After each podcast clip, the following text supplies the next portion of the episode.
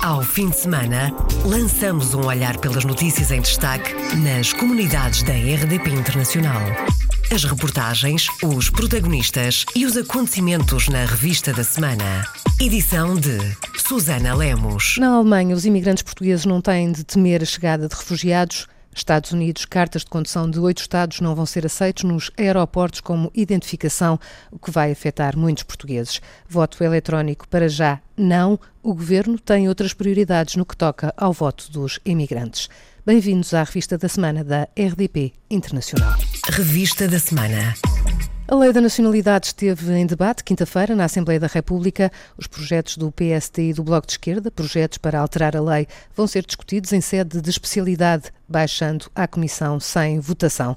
No entanto, as propostas do PST e do Bloco de Esquerda merecem críticas do PS, PCP e CDS-PP, isto apesar de, Ana Gil, em alguns pontos, haver abertura para aprofundar o debate. Para o PST, o critério é a descendência, como é o caso dos netos dos portugueses que nascem no estrangeiro. Explica José Cesário. Tal como em 2015, entendemos que tal processo não deve ser condicionado por obstáculos burocráticos incompreensíveis e dificilmente demonstráveis com objetividade como a ligação ao território nacional. Para o Bloco de Esquerda, o que importa é o lugar de nascimento, diz José Manuel Pureza. Nascidos em Portugal, ficaram imigrantes em Portugal. A consequência são milhares de jovens, entretanto, também muitos adultos, forçados a terem a nacionalidade de um país que realmente não é o seu. A nossa proposta é, portanto, simples: é que os filhos de estrangeiros nascidos no território português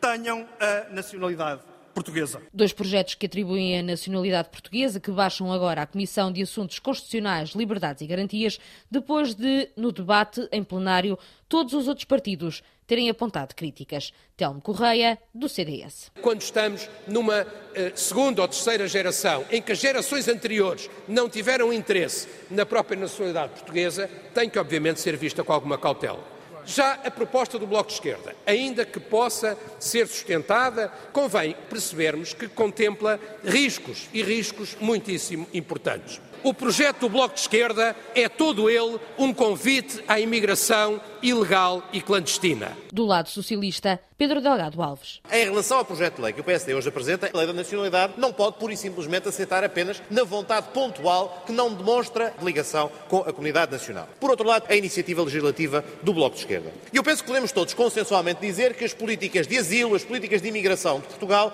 nos devem orgulhar. Agora, daí não retiramos necessariamente que, da forma como vem proposta, possamos acompanhar o Bloco de Esquerda, da forma como consagra, de forma totalmente aberta, a consagração do Ius Soli. Até porque ela pode acarretar riscos significativos para os próprios migrantes. E António Felipe, do PCP. Projeto do PSD. Estamos a falar de quê? Estamos a falar de cidadãos que, eram, que foram cidadãos portugueses, que emigraram para outros países, que tiveram os seus filhos nos outros países e que não lhes atribuíram a nacionalidade portuguesa quando o podiam ter feito. Bom, e agora que têm netos e que vem-lhes todo o patriotismo ao de cima, o projeto de lei do Bloco de Esquerda tem um princípio generoso.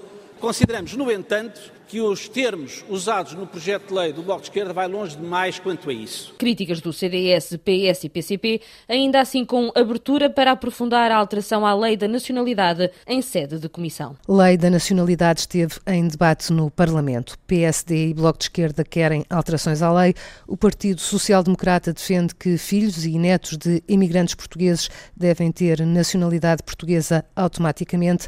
O Bloco de Esquerda considera que os filhos dos imigrantes que nasçam em Portugal também devem ter acesso a essa nacionalidade. Pela primeira vez, há uma estratégia para a ação cultural externa entre o Ministério dos Negócios Estrangeiros e o Ministério da Cultura. A jornalista Paula Machado esteve na apresentação desta estratégia que decorreu sexta-feira no Palácio da Ajuda, em Lisboa.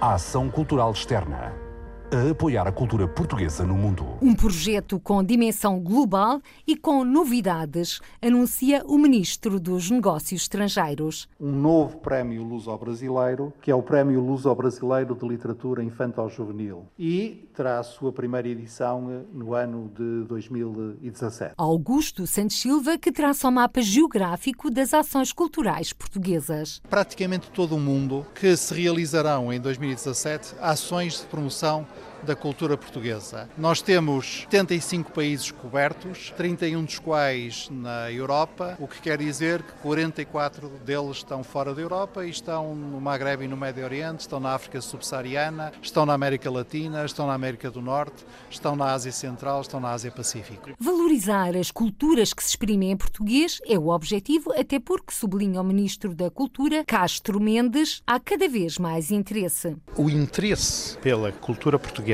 o interesse pelas culturas de língua portuguesa e o interesse pela língua portuguesa crescem a olhos vistos, são traduzidos dia a dia na procura que têm as nossas ações externas, culturais, de língua portuguesa, do ensino e da difusão da língua portuguesa. E como podem os portugueses residentes no estrangeiro participar? A resposta com o chefe da diplomacia portuguesa. Contactar as embaixadas e os consulados portugueses no estrangeiro, fazendo propostas para parcerias. A segunda forma é recorrer aos apoios financeiros disponíveis, que são naturalmente feitos numa base concursal. Terceiro critério: pessoas interessadas concorrerem aos eh, incentivos financeiros, aqueles que nós começamos por elencar, quer do lado do Ministério da Cultura, quer do lado do Ministério dos Negócios Estrangeiros, porque naturalmente não há nenhuma discriminação aí. Não são apenas uh, abertos para pessoas residentes em Portugal, também são para pessoas residentes fora de Portugal. E nesta ação, a RTP tem um lugar de destaque. Os canais internacionais da Rádio e Televisão de Portugal. É uma rede importantíssima. Constituem uma rede a que acedem milhões de pessoas em todo o mundo. O número de subscrições pagas de que beneficia a RTP Internacional aproxima-se dos 10 milhões. A comunidade portuguesa e luso-descendente pelo mundo ascende a cerca de 5 milhões de pessoas. Primeiro programa da Ação Cultural Externa já está. Lançado está também o desafio 2018, é o ano que se segue. Portugal está em toda a parte. Os portugueses têm arte. A apresentação pública da Ação Cultural Externa decorreu sexta-feira em Lisboa. Voto eletrónico para já não, diz o secretário de Estado das Comunidades. José Luís Carneiro afasta o cenário de voto eletrónico para os eleitores que vivem no estrangeiro. As razões são várias. Não é possível que seja eh, possível votar eletronicamente por várias razões. Por razões constitucionais, por razões de segurança da identidade de quem vota. Eh, aquilo que neste momento está a ser desenvolvido é eh, um mecanismo de recenseamento que eh, facilita as condições de recenseamento, que não é automático nas comunidades portuguesas. A segunda prioridade tem a ver com a identificação de locais onde possamos ter mais mesas de voto. Facilitar o recenseamento eleitoral e abrir mais mesas de voto são as prioridades do Governo, ao contrário do voto eletrónico para eleitores que vivem no estrangeiro. O secretário de Estado das Comunidades falava em Paris, onde participou este fim de semana num encontro de jovens luso-descendentes. Na capital francesa, a repórter Rosário Salgueiro ouviu os deputados eleitos pelo Círculo da Europa e vários imigrantes uma queixa comum muitas dificuldades para votar em França em eleições portuguesas. Votar no estrangeiro, tarefa difícil, admitem muitos imigrantes. Depois acusam-nos, é bem, calhar bem que me diga, acusam-nos que a comunidade que manda 1.500 votos, é claro, façam o necessário, e o necessário já foi falado, no, eh, já foi falado por o voto eletrónico, para facilitar a vida de toda a gente. Eh, eu tenho muita dificuldade em votar, eh, só voto para as legislativas, porque para as presidenciais teria que percorrer 140 km para cada lado. A única eleições a que temos direito, mas são as legislativas, mas só temos três representantes. Eles fazem o que podem, mas não, não chegam. Portanto, não há. Eh, somos 5 milhões de pessoas. Uh, e essas 5 milhões de pessoas, esses 5 milhões de pessoas tinham, têm direito a ser melhor representados no, no Parlamento português. Quisemos saber, junto dos dois deputados pela imigração, o que têm feito para resolver este problema, já que melhor acesso ao voto dos portugueses a residir no estrangeiro tem sido uma promessa constante em todas as campanhas eleitorais. Vamos ter que arranjar, na minha opinião, um consenso, porque isto tem que ser um, uma coisa consensual entre todos, arranjar um sistema de voto que permita uma participação tão alargada quanto possível. Há anos que discutimos isto e nunca se resolveu. Sim, é assim, eu, bom, mas apontamos para uma melhoria, eventualmente caminhando para o voto eletrónico, no entretanto encontrar uma forma de voto misto que o permita e que haja um recenseamento automático para permitir que a maioria esteja inscrito. Sobre o voto eletrónico, o secretário de Estado das Comunidades tirou daí as ilusões. Nas últimas eleições legislativas, em outubro de 2015, votaram apenas 11% dos 240 mil eleitores inscritos em França. Revista da Semana. Nos Estados Unidos, cartas de condução de oito estados não vão ser aceitos nos aeroportos como identificação, o que vai afetar muitos portugueses. O jornalista do jornal Luso-Americano, Luís Pires, explica que estados são estes e porque é que esta medida é tomada. Diz respeito a cartas de condução que não, não se perfilam no programa Real ID. Uh, são eles Kentucky, Maine, Minnesota, Missouri, Montana, Pensilvânia, onde residem muitos portugueses, Carolina do Sul e Washington. Estas cartas não serão aceitas nos aeroportos como identificação porque não se perfilam com o nível de segurança e que o Governo exige que possam, para que possam ser utilizadas como elementos de identificação. Cartas de condução de oito Estados norte-americanos vão deixar de ser aceitos nos aeroportos dos Estados Unidos como documento de identificação porque não cumprem normas de segurança.